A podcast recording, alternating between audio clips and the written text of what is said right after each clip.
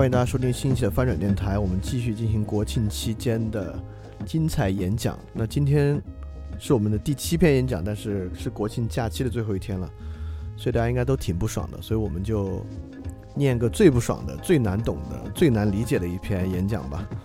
因为之前我们读的演讲大多数都和政治有一定的关系，但是这个实际上还有另外一类演讲，就是学术演讲。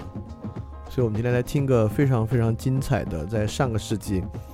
也可能是最重要的学术演讲之一，呃，跟我们其实因为这次活动有很多同学之前参加过福柯的读书活动，我们来读个福柯的，非常精彩，就福柯关于空间的一个演讲，一托邦，我们很快开始。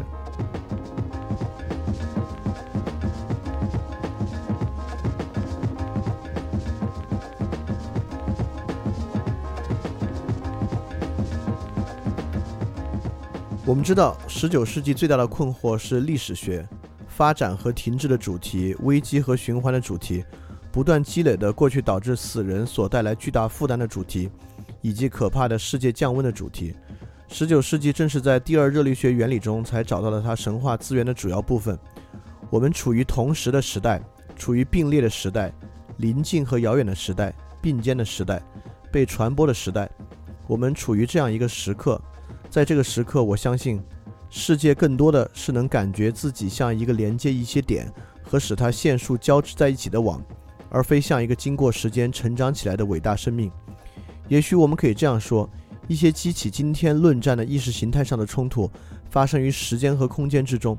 结构主义，或者至少是我们集中于这个有些笼统名词下的东西，是为了在那些能够通过时间来分配的元素中间建立一个关系的集合。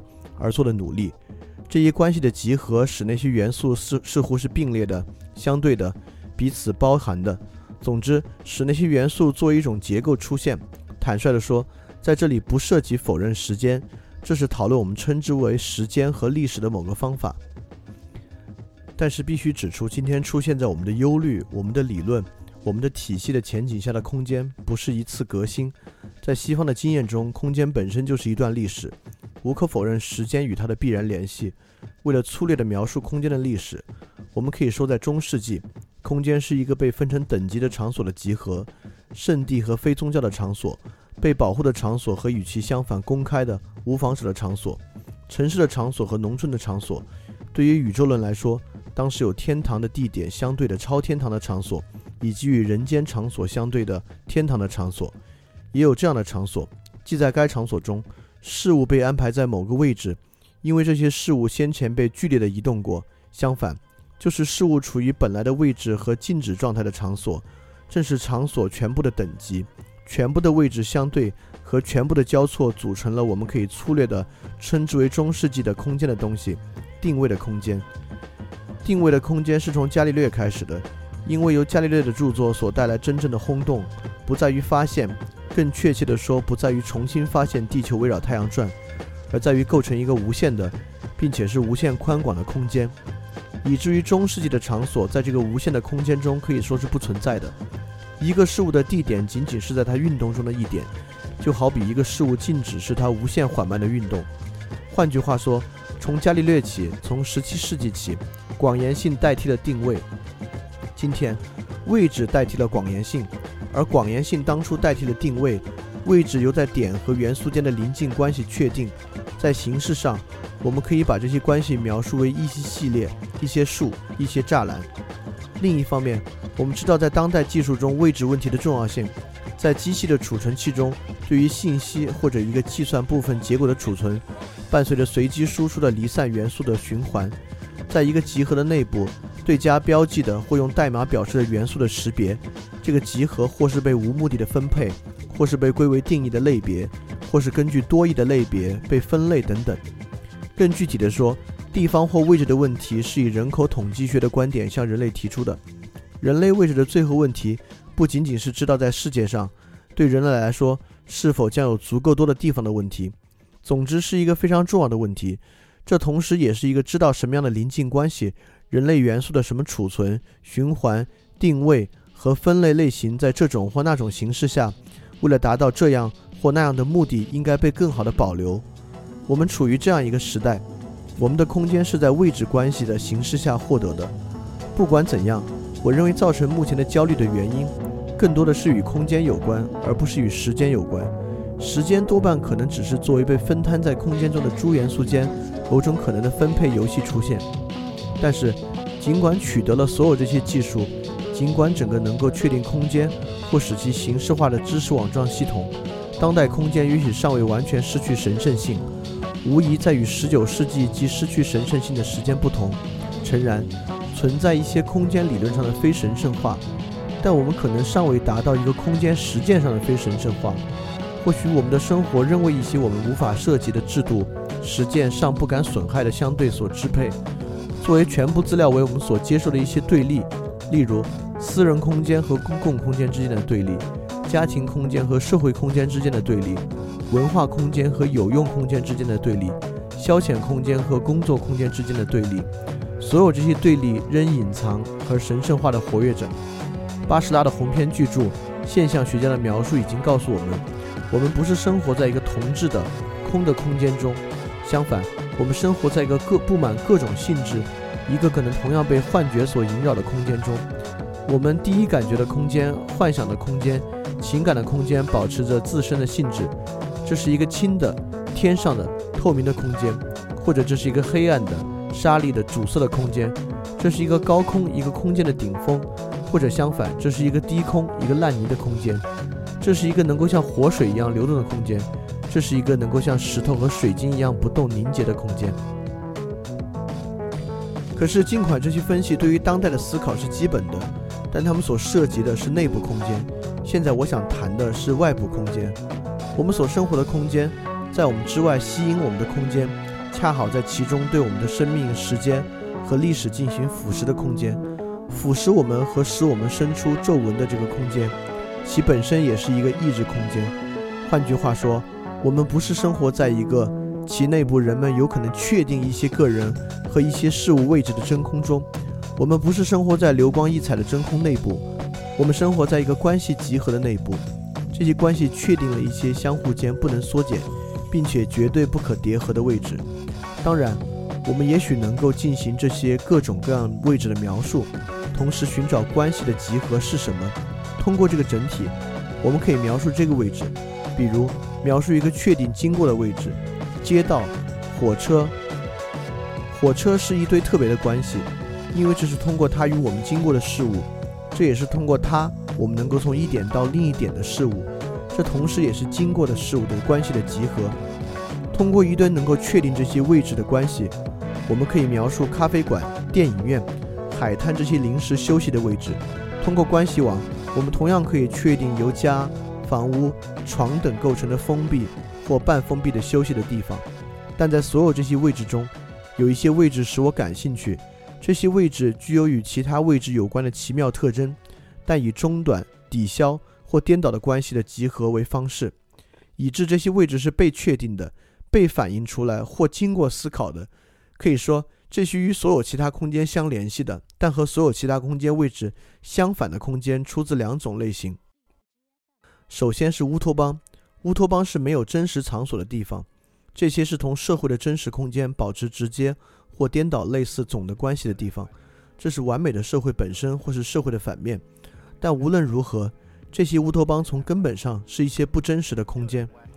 在所有的文化、所有的文明中，可能也有真实的场所。确实存在，并且社会中的建立中形成这些真实场所所反场所的东西，一种确实现了的乌托邦。在这些乌托邦中，真正的场所，所有能够在文化内部被找到其他真正场所所表现出来的有争议的，同时又是被颠倒的这种场所，在所有场所以外，即实际上有可能指出他们的位置，因为这些场所与他们所反映的、所谈论的所有场所完全不同。所以与乌托邦对立，我们称它为异托邦。我认为在乌托邦这与完全不一样的场所即异托邦中间，可能存在一种混合的中间的经验，可能是镜子。镜子毕竟是一个乌托邦，因为这是一个没有场所的场所。在镜子中，我看到自己在那里，而那里却没有我。在一个实际上展现于外表后面的不真实的空间中，我在我没有在的那边，一种阴影给我带来自己的可见性。使我能够在那边看到我自己，而我并非在那边。镜子的乌托邦，但是在镜子确实存在的范围内，在我占据的地方，镜子有一种反作用的范围内，这也是一个伊托邦。正是从镜子开始，我发现我自己并不在我所在的地方，因为我在那边看到了自己。从这个可以说由镜子另一端的虚拟空间深处投向自我的目光开始，我回到了自己这里，开始把目光投向我自己，并在我身处的地方重新构成自己。镜子像依托邦一样发挥作用，因为当我照镜子时，镜子使我所占据的地方既绝对真实，同围绕该地方的整个空间接触，同时又绝对不真实，因为为了使自己被感受到，它必须通过这个虚构的在那边的空间点。就本意而言，我们如何描述依托邦？依托邦有什么意义？我们可以假设，我并不是说一个科学，因为这是一个现今被糟蹋的不得了的词。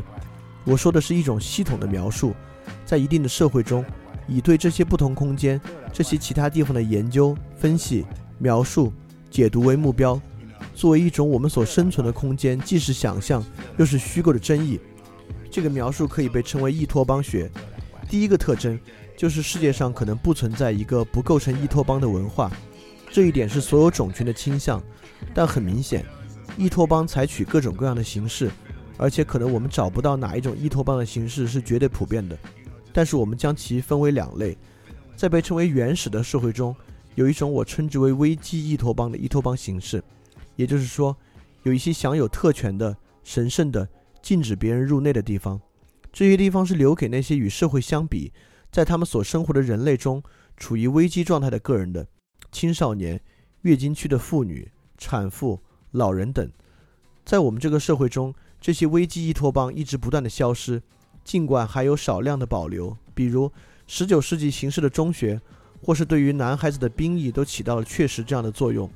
成年男子总是在家庭之外第一次展示他们的性欲。对于年轻的女孩子来说，直到二十世纪中叶，还存在一种被称之为走婚的传统，这是一个祖传的主题。年轻女孩能够不在任何地点失去童真，而此时火车、走婚的旅馆。正是这个没有地点的地点，这是没有地理标志的依托邦。但是这些危机依托邦在今天消失了，我们被一些人们也许称为偏离依托邦的依托邦所代替。与所要求的一般或标准行为相比，人们将行为异常的个体置于依托邦中。这些是休息的房屋、精神病诊所，当然这些也是监狱。除此之外，无疑还应该有养老院。可以说，养老院处于危机和偏离依托邦的边缘。因为老年毕竟是一个危机，但也是一个偏离。在我们这个社会中，闲暇是一种惯例，游手好闲是一种偏离。描述伊托邦的第二个特征是，在一个社会历史中，这个社会能够以一种迥然不同的方式使存在和不断存在的伊托邦发挥作用。因为在社会内部，每个伊托邦都有明确的一定的作用。根据伊托邦所处的这个文化的同时性，同一个伊托邦具有一个或另一个作用。我将以奇怪的公墓伊托邦为例，与普通文化空间相比，公墓确实是一个不同的地方。这是一个同所有城市的社会或是乡村地方结合接触的地方，因为每个人、每个家庭都碰巧有亲属在公墓中。在西方文化中，事实上，公墓总是存在的，但它经历了重大的变化。直到18世纪末，公墓最安放在城市的中心，教堂的旁边，在那里，墓地有可能。的全部等级有公墓藏骸所，在这里，尸体失去最后的两个特征，有少量的供单人用的坟墓，在教堂里面还有一些坟墓，这些坟墓出自两种类型，或者是带有标记的一些石板，或是一些带有雕像的陵墓。在现代文明中，坐落在教堂的神圣空间中的公墓，完全是另外一种情况。奇怪的是，就像人们笼统总结的那样，这是一个生成无神论的文明的时代。也就是西方开化了，西方文化开创了人们所谓的尸体崇拜的时代。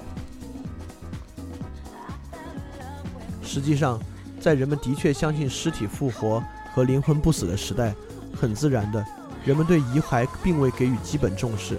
相反，当人们不再确信有灵魂存在，不再相信尸体复活的时候，也许应该对遗骸给予更多的重视。总之，遗骸是我们在这个世界上生活。和在话语中唯一的存在痕迹。不管怎样，从十十九世纪开始，每个人都拥有自己小匣子的权利。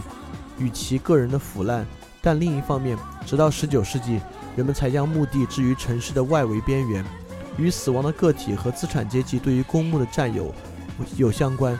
死亡纠缠的作为疾病产生了，人们猜想着是这些尸体会给活人带来疾病。尸体存在并与住宅、教堂挨得很近，甚至就在街道中间。这种空间上的临近使得死亡本身蔓延开来。这个由于传染而蔓延的公墓疾病的主题一直持续到18世纪。在19世纪的时候，人们才开始将墓地迁移到市郊。当时墓地不仅构成了城市神圣和永久的风尚，也构成了另一座城市。在这里，每个家庭都有自己的住所。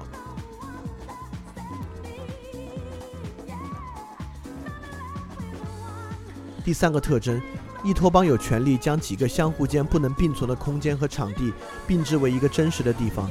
正是这样，在长方形的舞台上，剧场将一系列互不相干的地点连接起来。正是这样，电影院是一个非常奇怪的长方形场所。在大厅深处的二维屏幕上，人们看到的是三维空间投射在上面，但以矛盾场所的形式出现。这种伊托邦最古老的例子就是花园。人们不应该忘记。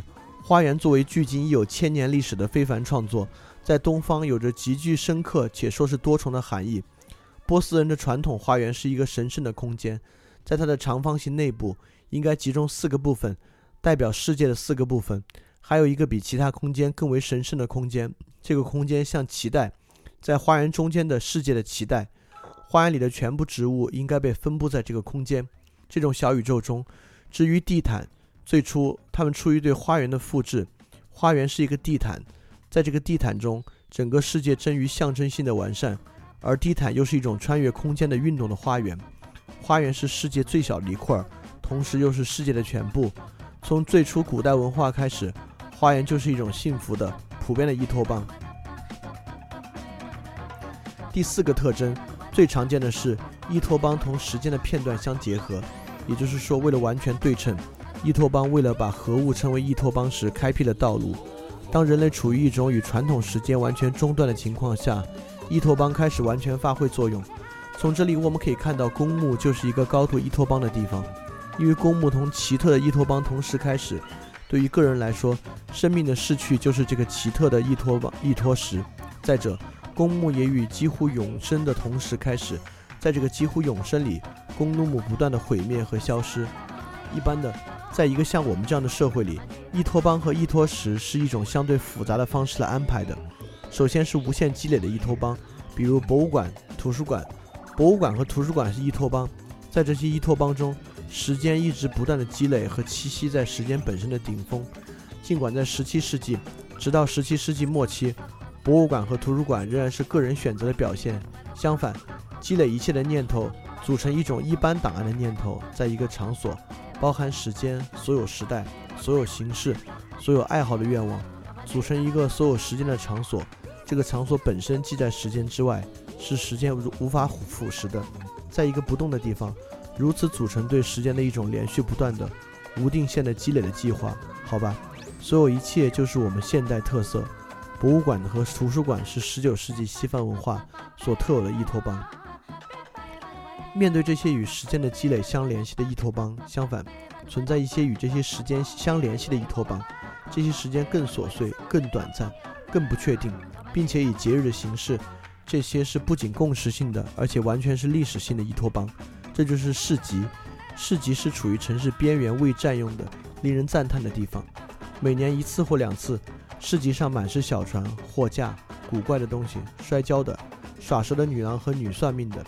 最近这也是这样，人们发明一种新的历史性的依托邦，就是度假村。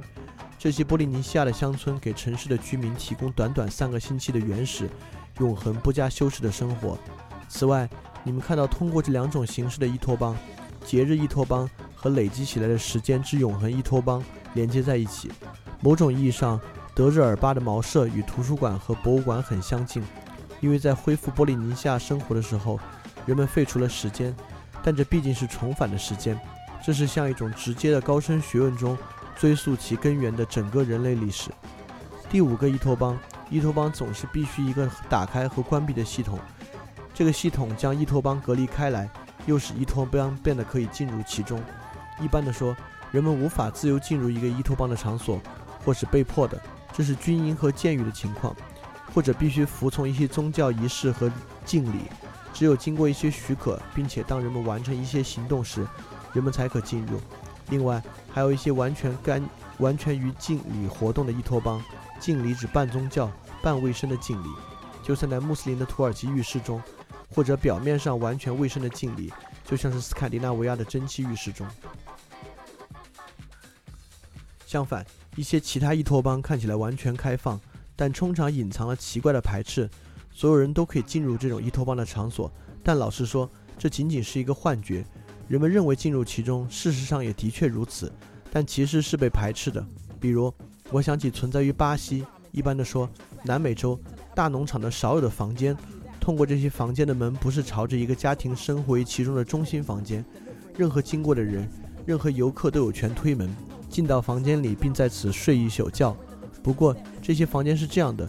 经过此地的人从未进入一个家庭的中心，他完全是过客，确实不是应邀者。现在这类伊托邦呢，在我们的文明社会中几乎消失了。也许我们能在美国汽车旅馆少有的房间中重新见到他。人们和他的汽车以及他的女友一起进入这些房间，在此，非法性行为是绝对隐蔽的，同时又是绝对隐藏的，是分开的，搁在一边的，但又不在露天。伊托邦的最后一个特征与剩余空间相比。它们有一个作用，这个作用发挥于两个极端之间，或者伊托邦有创造一个幻象空间的作用。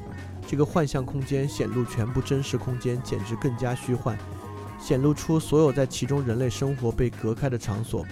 也许现今人们感到被剥夺了这些少有的关闭的房屋，在相当长一段时间内起的就是这个作用，或者相反，创造另一个空间，另一个真实的与我们空间同样完美、同样细致、同样安排的很好的空间。